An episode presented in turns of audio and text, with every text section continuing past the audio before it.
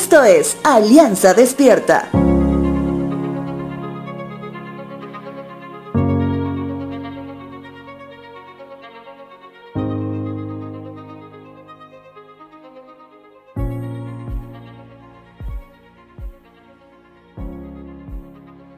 Si tú visitas las redes, vas a encontrar un gran grupo que crece cada día de personas que se consideran influenciadores en el ámbito específico de la motivación.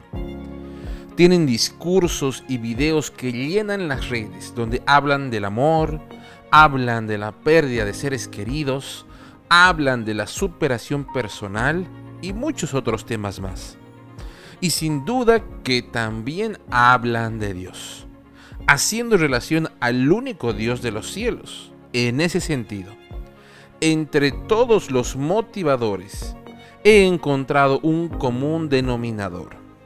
Dicen creer en Dios, dicen amar a Jesús, pero afirman que odian a la iglesia.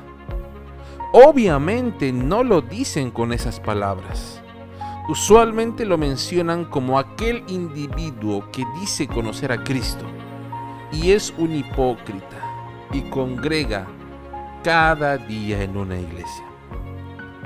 Primera de Juan capítulo 2 versos 9 al 11 dice lo siguiente.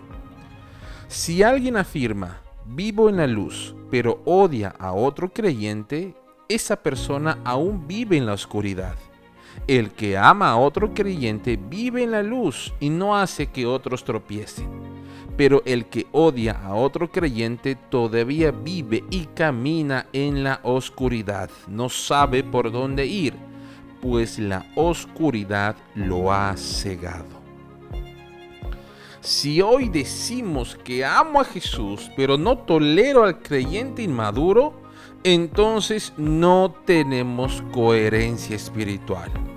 Jesús caminó tres años en medio de su ministerio con quien sabía que era lo más despreciado por la sociedad de aquel tiempo, como un cobrador de impuestos. Caminó con un varón posesivo y a veces hasta violento, como Pedro. Durmió cerca de los hermanos mimados llamados los hijos del trueno. Sin embargo, todos fueron útiles en medio de alguien que decidió no dejar de mirar a su Padre Celestial mientras cumplía con su voluntad.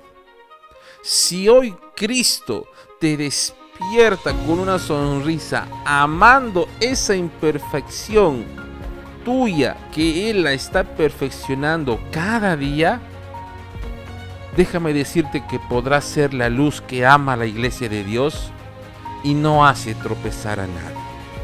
Te dejo con la siguiente frase.